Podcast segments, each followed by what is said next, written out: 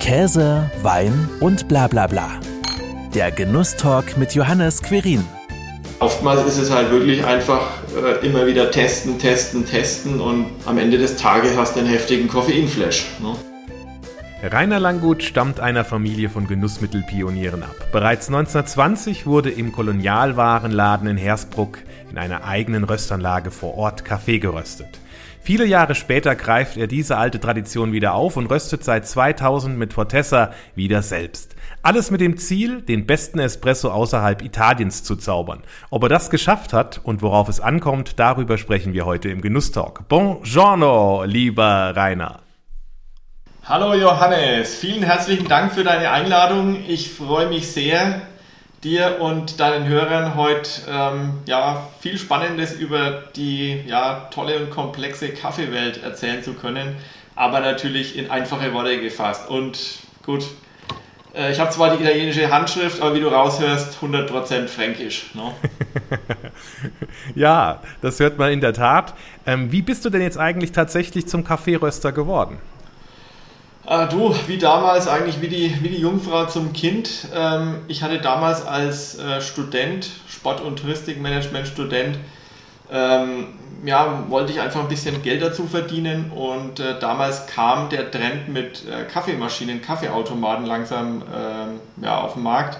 Und die erste Idee war damals, äh, diese Kaffeemaschinchen zu vermieten. Und zu diesen Kaffeemaschinchen brauchst du ja Bohnen. Und da bin ich dann ja, mit, mit gerösteten Kaffeebohnen in Kontakt gekommen, hatte die Möglichkeit von einer Kaffeerösterei-Auflösung, einem Italiener, der die Rösterei gegen die Wand gefahren hatte, ähm, alles Equipment ja, zu übernehmen. Damals als Schüler, Student, ich weiß noch, das waren 10.000 Mark, also alles, was du wirklich äh, erspart und erarbeitet hattest, ähm, hatte ich den, ja, dem, äh, also dem Rest der ganzen Rösterei gewidmet und äh, über den Tisch geschoben, mehr oder weniger. Alle haben gesagt, du, du spinnst wohl.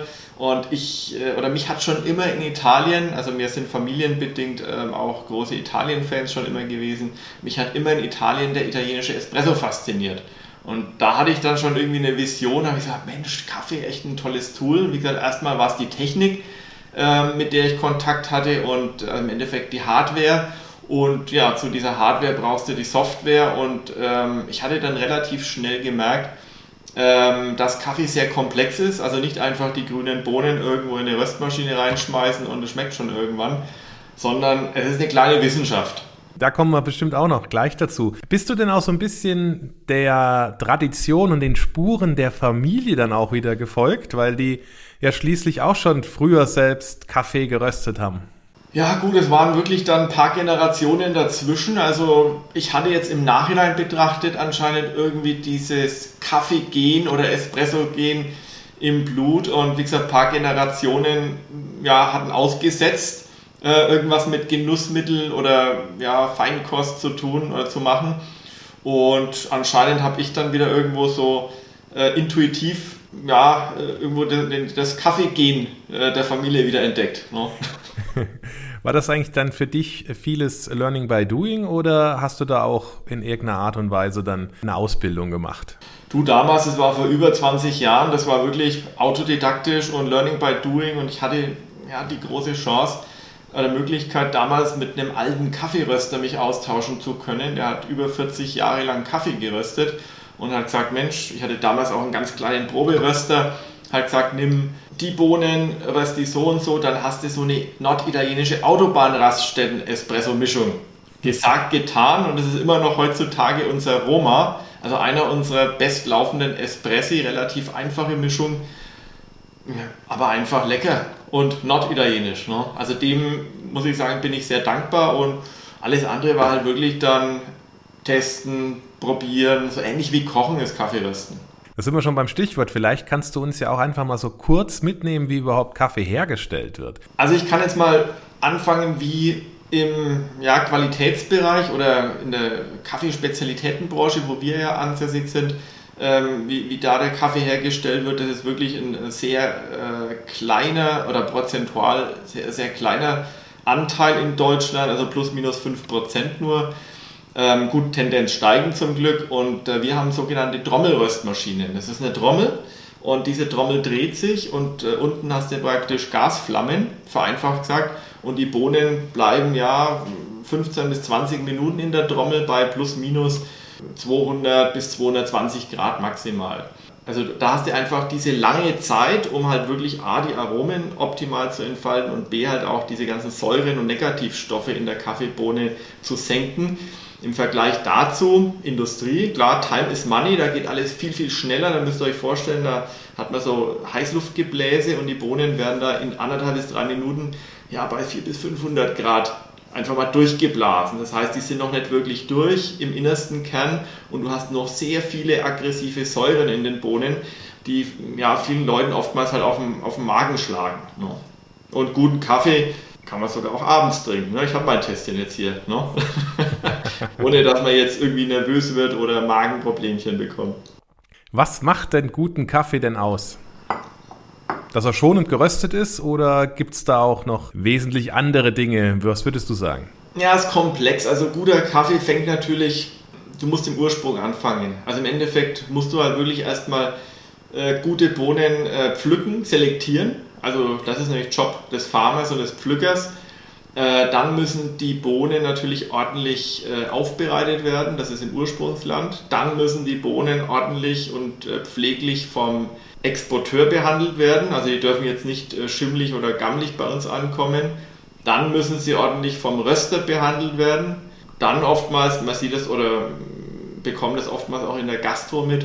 Ähm, dann natürlich am Schluss an der Kaffeemaschine müssen sie ordentlich behandelt werden. Und wenn irgendwo in dieser langen Kette irgendwo ein Fehler gemacht wird und gut, leider ist es halt einfach auch so in der Gastro, die Jungs und Mädels, die wissen es ja oftmals auch leider nicht besser, äh, da werden halt oftmals viele Fehler gemacht und diese ganze lange Wertschöpfungskette mit viel Liebe, Arbeit und Aufwand ist dann für die Katz. Ne?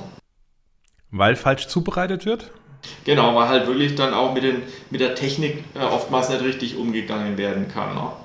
Und äh, ja gut, das kann man natürlich als Kaffeeröster beeinflussen, indem man natürlich die Kunden an die Hand nimmt und dann auch so Barista-Trainings oder Coachings oder sowas auch anbietet. Ne?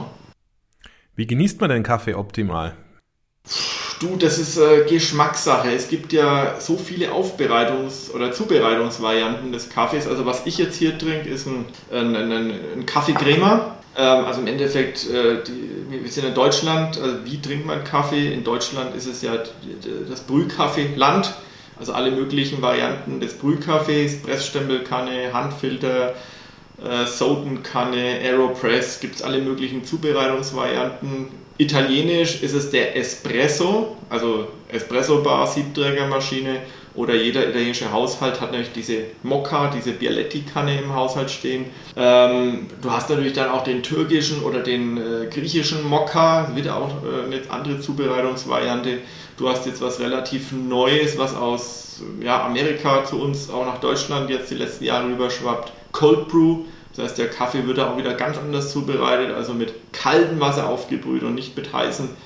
Also ja, und es entstehen auch immer wieder ganz neue Trends und äh, Ideen, wie man den Kaffee äh, an sich macht. Ne?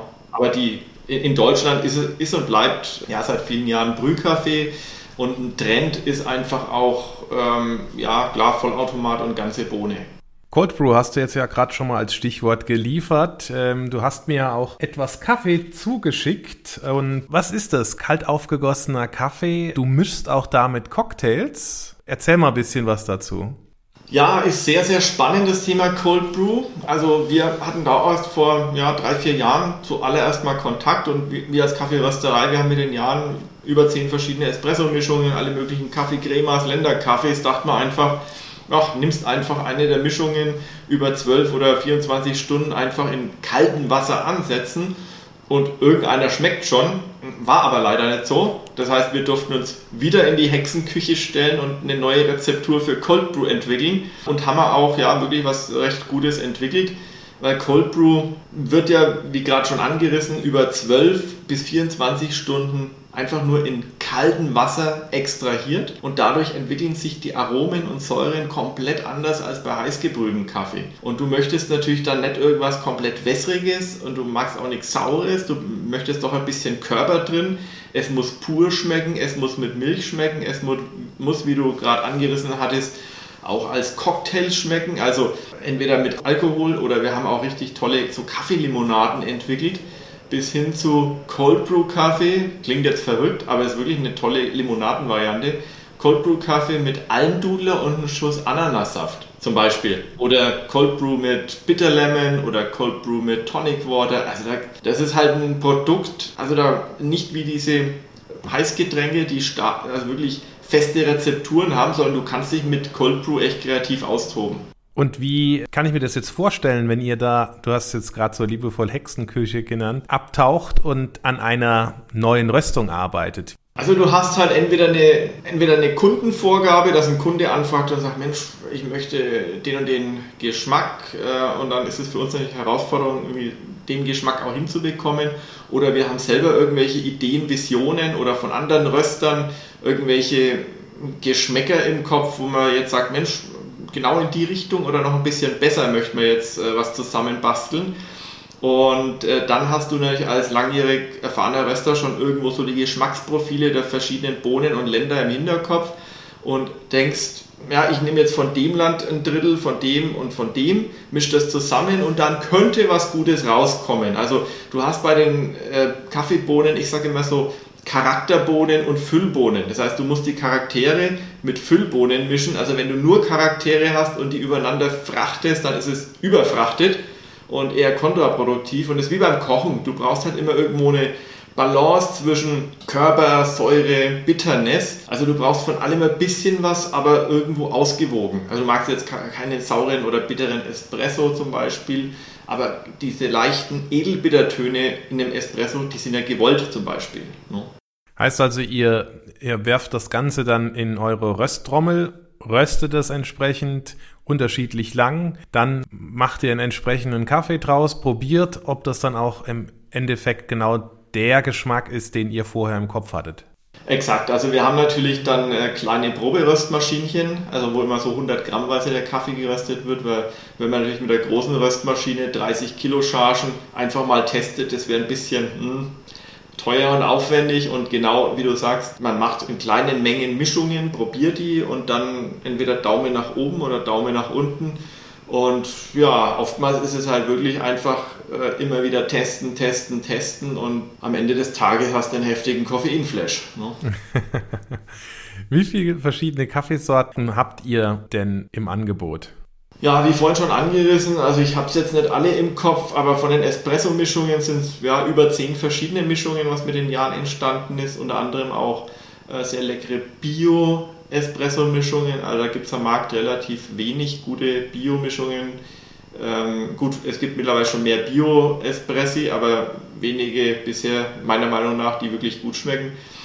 Ähm, Kaffeecreme haben wir auch noch, vier oder fünf. Dann haben wir noch alle möglichen Länder- oder Plantagenkaffees. Also man kommt dann schon so auf plus minus 25 verschiedene Geschmacksnuancen äh, dann. Oder Mischungen. Ja, nicht nur Mischungen, sondern halt entsprechend auch sortenreine Kaffees sind es unter anderem auch noch. Kann man da auch einen äh, Fortessa-Stil rausschmecken aus diesen Sorten und Mischungen? Ja, also unsere Handschrift, wie vorhin angerissen, ist dieses ähm, italienische und äh, ja, ich sage mal, meine Vis oder unsere Vision ist ein Anbeginn. Unser Ziel ist, den besten Espresso außerhalb Italiens auf die Straße zu bringen. Und wir arbeiten nach 20 Jahren tagtäglich immer noch dran. Also wir wollen nicht sagen, dass wir den besten außerhalb Italiens haben, aber es soll einfach äh, bedeuten, dass wir halt wirklich Italien, Autobahnraststätten oder kleine Kaffeebars so als ja, unsere Vorbilder haben. Und es soll bedeuten für einen Endkunden, äh, der Espresso vor allem und auch die Kaffeemischungen, die soll dann wirklich ausgewogen schmecken und wir möchten mehr so diese nussigen, schokoladigen Töne und diesen langen, ja, nachhaltigen Abgang. Ich sag immer, Italien, Autobahnraststelle, du fährst raus, zehn Minuten danach, nach dem Espresso trinken, hast du immer noch diesen angenehmen Geschmack auf der Zunge. Also das ist so unsere Fortezza-Handschrift. Also immer noch nicht erreicht den besten Espresso, der Anspruch ist entsprechend auch hoch, nehme ich an, außerhalb Italiens zu rösten. Aber wie mache ich denn jetzt den besten Espresso? Mache ich den äh, mit einem Vollautomaten, mit einem Siebträger oder, wie eben ja auch schon gesagt, mit der Bialetti?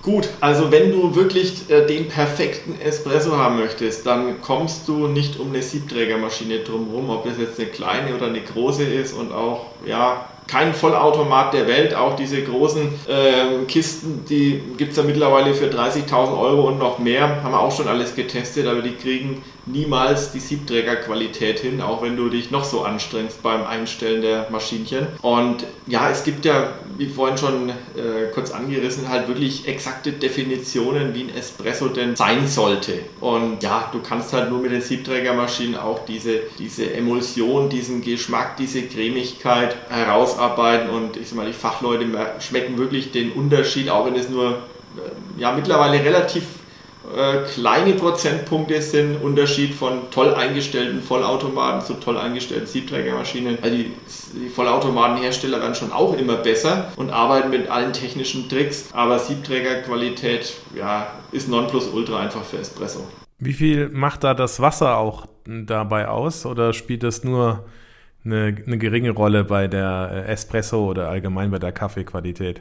Ja gut, du, du musst ja bedenken, also ähm, Wasser ist ganz, ganz, ganz, ganz, ganz wichtig und auch unsere Kaffeewelt hat es wirklich Jahre oder Jahrzehnte lang ziemlich stiefmütterlich behandelt und du hast ja in jeder Tasse Kaffee oder Espresso 95 bis 98 Prozent Wasser drin. Also eigentlich äh, das Hauptprodukt. Und äh, Wasser ist für mich persönlich seit ja, die letzten vier, fünf Jahre so mein, meine Spielwiese, wo ich dann mit sehr vielen Wasseraufbereitungsanlagen und Techniken jetzt auch immer noch teste um einfach da nochmal, wie gesagt, unserem Ziel äh, noch näher zu kommen, um halt wirklich alle möglichen Stellschrauben zu drehen. Und Wasser, also da ist die Wissenschaft auch noch lange nicht am Ende. Da, also Wasser ist, ein, ist ganz, ganz wichtig, egal welche Kaffee- oder Espresso oder was auch immer Zubereitung ich verwende. Also da sollte man echt drauf achten, wenn das Wasser zu hart ist, dann schmeckt der Kaffee zu stumpf. Wenn das Wasser zu, zu weich ist, dann geht der Kaffee oftmals zu sehr ins Saure. Also da kann man den Geschmack wirklich auch nochmal ordentlich beeinflussen. Und die Bohne für einen richtig guten Espresso, was ist das für eine Sorte? Eine Robusta oder anderes? Ja, also das ist genau das richtige Stichwort für mich. Also manche nennen mich Mr. Robusta. Ich bin ein bisschen so ein robuster Missionierer seit vielen Jahren. Ich sage den Leuten auch bei den Seminaren immer, du nimmst jetzt mal einen Vergleich, einfach mal, gehen wir mal von der Kaffeewelt weg, gehen wir mal zum Wein. Du hast eine Flasche Weißwein und eine Flasche Rotwein. Und es steht nur immer drauf 100% Weißwein, 100% Rotwein. Das ist genau das Gleiche, was die Werbung den Endkunden seit vielen Jahren suggeriert. 100% Arabica sei das Beste. Was es aber nicht äh, unbedingt sein muss. Denn wir wissen, Industriekaffee mit 100% äh, Arabica äh, ja, kannst du oftmals wirklich gar nicht trinken, weil die halt wirklich so grottenschlechte Qualitäten verwenden. Und unser Robusta, den wir einkaufen, ist einer der besten auf dem Weltmarkt aus Indien, ein Gourmet Robusta. Ähm, und der kostet auch im Einkauf deutlich, deutlich, deutlich mehr als jetzt irgendwelche Industrie-Arabikas. Also niemals blenden lassen von 100% Arabica. Also unsere Kunden haben uns ja, mit den Jahren sogar dazu genötigt. Wir haben mittlerweile eine 100% Robusta in der Tüte, unser Puro. Und die Leute lieben den. Null Säure, mega Körper, mega Crema, aber Obacht geben, doppelt so viel Koffein, da geht die Pumpe. Wo kriegt ihr sonst noch den Kaffee her? Du hast jetzt gerade gesagt, Indien kommt äh, der Kaffee wirklich dann aus der ganzen Welt, wo eben auch Kaffee wächst. Ja, ja exakt. Also wir haben natürlich, ähm, wie vorhin schon gesagt, unsere Haus- und Hofmischungen mit den Jahren und da brauchen wir halt immer irgendwo auch unsere ähm, Länder, die wir bisher auch immer verwendet haben, weil sonst schmeckt der Kaffee ja äh, sonst anders, wenn ich andere Länder und andere Sorten verwenden würde. Und unsere Hauptländer äh, oder Bezugsländer sind äh, Indien, also da haben wir sowohl tolle Arabicas als auch Robustas, äh, Brasilien, Peru, Nicaragua, ähm, Indonesien, ähm, dann haben wir auch noch, äh, was haben wir noch alles? Äh, Kolumbien haben wir ein bisschen was. Also wirklich, ja, rings um den Äquator, da läuft ja der Kaffeegürtel, also von vielen verschiedenen Kontinenten und Ländern beziehen wir die Kaffees, aber man hat irgendwo so seine, seine Lieblingsländer und Sorten, wo man halt wirklich seit Jahren regelmäßig und konstant einkauft und ab und an kauft man dann auch immer ein bisschen so ja, speziellere Geschichten und äh, einen tollen Panama-Kaffee haben wir zum Beispiel auch, das bisschen was ja, Spezielles, wird auch nicht gemischt, sondern ganz sortenrein getrunken. Wie unterscheiden sich denn die Bohnen vom Geschmack her, je nach Anbauland? Ist das ähnlich dann auch, wenn man beim Wein vom Terroir spricht? Äh, spiegelt sich das auch in irgendeiner Art und Weise bei der Kaffeebohne wieder? Oh ja, exakt. Also du hast ja ähm, von den äh, sowohl Arabica als auch Robusta Bohnen verschiedene Varietäten, also Untersorten. Und wenn du jetzt zum Beispiel ein und dieselbe Sorte in verschiedenen Ländern anbaust, wo es halt angebaut werden kann, schmeckt äh, der Kaffee, wenn er fertig ist, komplett anders, weil halt einfach der Boden, ich sag mal die Mineralien im Boden und auch ähm, ja, Feuchtigkeit und alle anderen Parameter unterschiedlich sind. Also da hast du niemals den gleichen Geschmack. Und äh, wie beim Wein kannst du es wirklich vergleichen. Äh, du hast natürlich äh, von Land zu Land schon gewisse Grundcharaktere. Zum Beispiel die Brasilianer sind von Haus aus sehr mild und weich und säurearm. Ähm, ja, die Afrikaner, die sind oftmals ähm, genau das Gegenteil. Ähm, ja, oftmals säurebetonter, komplexer dann auch von, von den Aromen her. Äh, wenn du jetzt so einen Kenia-Kaffee hast, also die Kenia-Kaffees, die sind von Haus aus wirklich ja, sehr fruchtig, spritzig, schöne Sommerkaffees, äh, wo es ja wirklich dann auch so Zitronen- oder Zitrusnoten rausschmeckst. Also das findest du zum Beispiel bei den Brasilianern äh, gar nicht wirklich. No. Spezial- oder auch Sondergeschichten wie mit diesem Panama-Café ähm, habt ihr auch ja noch in eurem Sortiment Lupinenkaffee hast du mir zukommen lassen. Was ist das denn?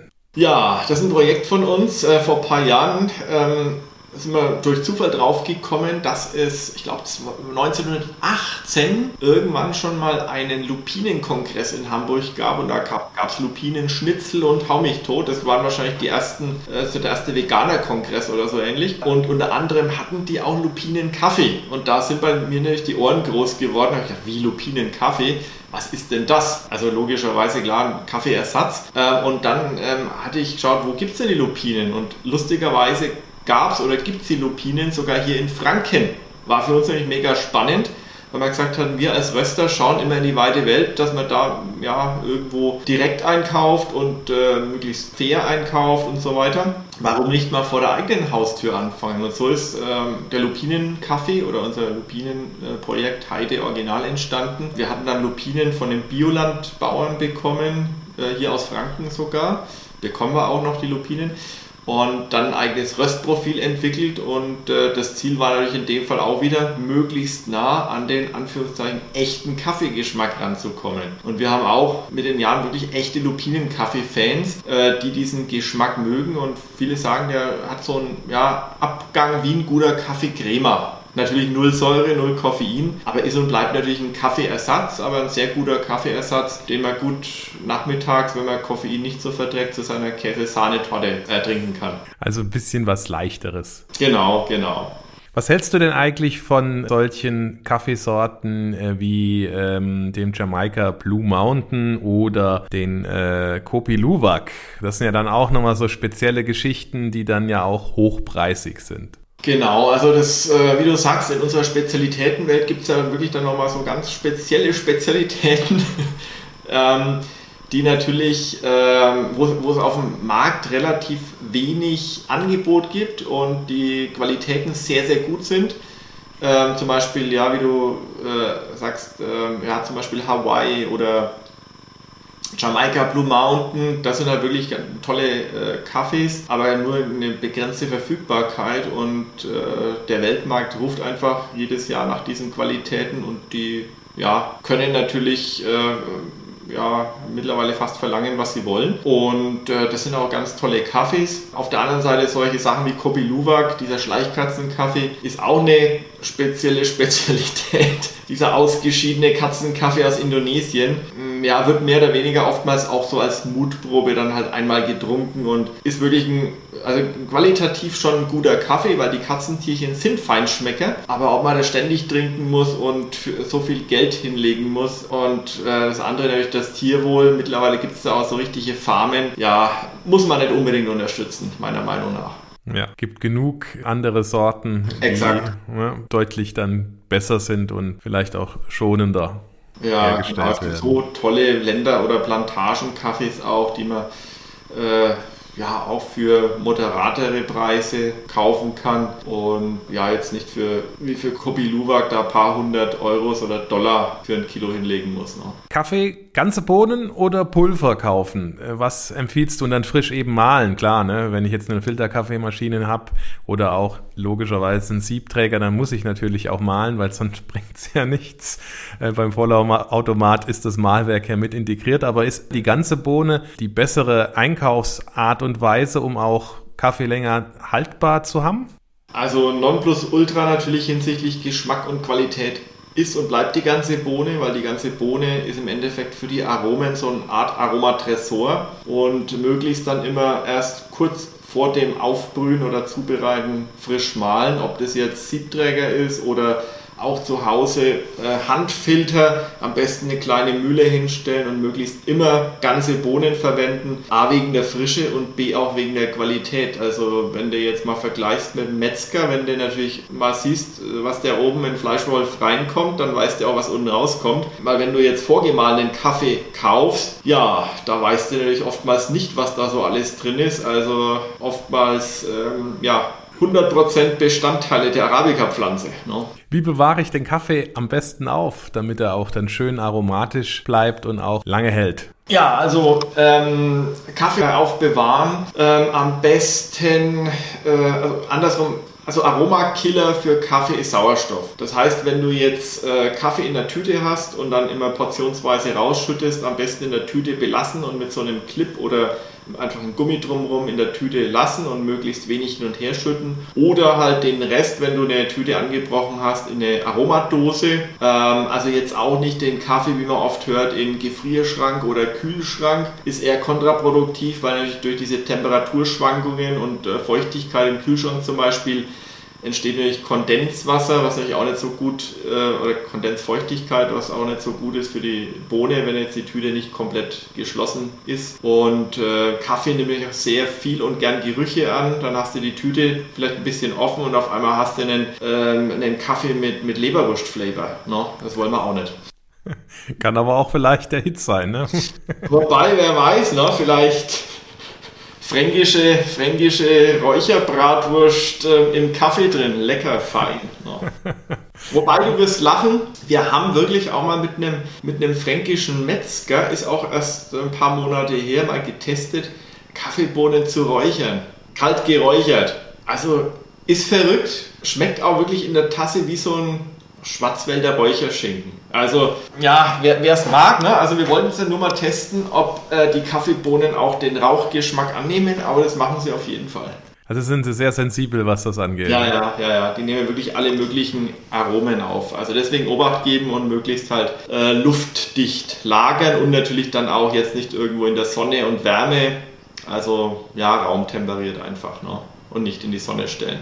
Und optimalerweise auch immer nur so viel in der Kaffeemühle drin haben, wie man dann auch regelmäßig verbraucht. Exakt, denn die Kaffeemühle ist jetzt nicht der beste Aromaschutz oder Tresor, sondern wirklich immer die Mengen, die man am besten pro Tag oder für zwei Tage benötigt in die Mühle und nicht die Mühle bis oben randvoll füllen, richtig. Wird Kaffee denn eigentlich auch schlecht? Also wird der ranzig oder ähnliches? Ja, also äh, du musst wirklich, egal welche Zubereitungsvariante du wählst, immer auf Sauberkeit äh, achten, denn die Kaffeebohnen, die haben bis zu 17% Öle und Fette drin. Und wenn du zum Beispiel in der Gastro ab und an äh, mal ein Espresso bekommst und die Siebträger nicht gereinigt wurden, dann kannst du noch so frischen Kaffee in die Mühle reinschütten der Kaffee nimmt halt auch der frische Kaffee dieses abgestandene Fett in den Siebträgern so schnell auf und schmeckt einfach dann so ja ranzig, modrig, muffig, also ganz, ganz, ganz fieser Geschmack. Also auch dort immer schön sauber halten. Immer, immer, immer. Also wirklich auch die Maschine schön reinigen, sauber machen, weil selbst nach einem Tag siehst du schon in, der, äh, in den äh, Brühgruppen oder Sieben, wie sich dann Öl und äh, Schmotter einfach absetzt. Also das ist ganz, ganz wichtig. Ich bin ja, wie du weißt, nicht Kaffeetrinker und ich könnte ja sagen, ach, das alles interessiert mich nicht die Bohne.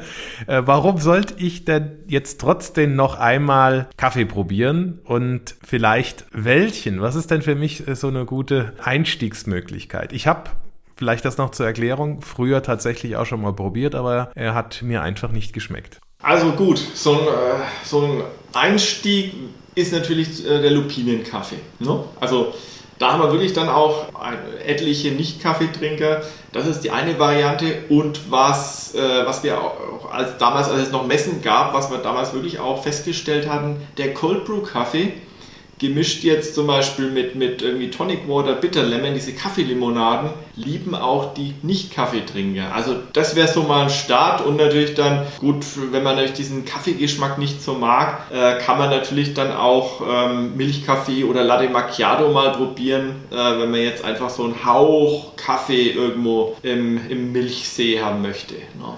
Beim Cold Brew ist das ja auch so, dass er so ein bisschen schokoladig schmeckt. Ja, das ist spannend. Also Cold Brew hat wirklich, oder unsere hat jetzt diese, diese schokoladigen Töne und ähm, du hast auch bis zu 80% weniger Säuren, sagt man, bis dato im Cold Brew Kaffee drin. Und du hast jetzt, ähm, ich weiß nicht, wie es bei dir ist, aber viele, die nicht Kaffee oder die, die, die Kaffee nicht so mögen, die mögen halt einfach diese die Säuren, Bitterstoffe nicht wirklich. Und äh, da ist dann der Cold Brew wirklich vielleicht mal ein guter Start, äh, wenn man mehr so in Richtung dieser Kakaonoten äh, ja, sich da orientieren kann. Ne? Ich werde es mal ausprobieren. Und Test mal und sag ganz ehrlich Bescheid, ne, was, was deine Sensorik da äh, spricht.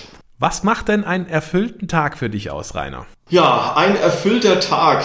Ähm, klar, äh, Thema Kaffee natürlich. Also man, man startet ähm, mit einem Kaffee, tauscht sich dann am besten natürlich auch mit, mit äh, Kunden oder potenziellen Kunden auch aus und ähm, ja, widmet sich möglichst äh, viel natürlich dem Thema Kaffee, also weniger der ganzen Peripherie und Administration, weil im Endeffekt ein Kaffeeröster oder bei uns in der Branche, wir sind doch in gewisser Weise auch Freaks und Künstler und ja, wir wollen möglichst dann irgendwo an der Materie arbeiten. Ja, und wenn der Tag dann rum ist, dann noch ein äh, Abschluss, ein guter Espresso und dann kann man schon sagen, war der Tag erfüllt. Ne? Also startet und endet dein Tag mit Kaffee. Genau, aber muss ich sagen, auch nach 20 Jahren immer noch in Maßen. Und jeder hat so sein Wohlfühllevel. Bei mir ist es meistens so, früh so ein ja, Americano oder Kaffee Crema und dann äh, nachmittags noch ein, zwei Espressi. Also jetzt, was ich hier trinke, noch der ja, Kaffee Crema abends ist, ist wirklich die Ausnahme. Habe ich jetzt einfach, ja, so zum ähm, Unterhalten, klar, da nimmt man doch ein bisschen länger an so einer Tasse Kaffee als an dem Espresso und äh, deswegen jetzt der Kaffee Crema noch. Ne? Vielen herzlichen Dank, Rainer, äh, für den Einblick in deine Rösterei, dass du uns da mitgenommen hast, auch auf deiner Suche nach dem besten Espresso außerhalb Italiens. Herzlichen Dank. Danke dir und gib Bescheid, äh, wie dir der Cold Brew geschmeckt hat. Vielen herzlichen Dank, Johannes. Und alles das war Gute. Käse, Wein und bla bla bla. Der Genusstalk mit Johannes Quirin. Dir hat dieses Gespräch gefallen? Dann abonniere den Podcast, um keine neue Folge zu verpassen. Bis zum nächsten Mal.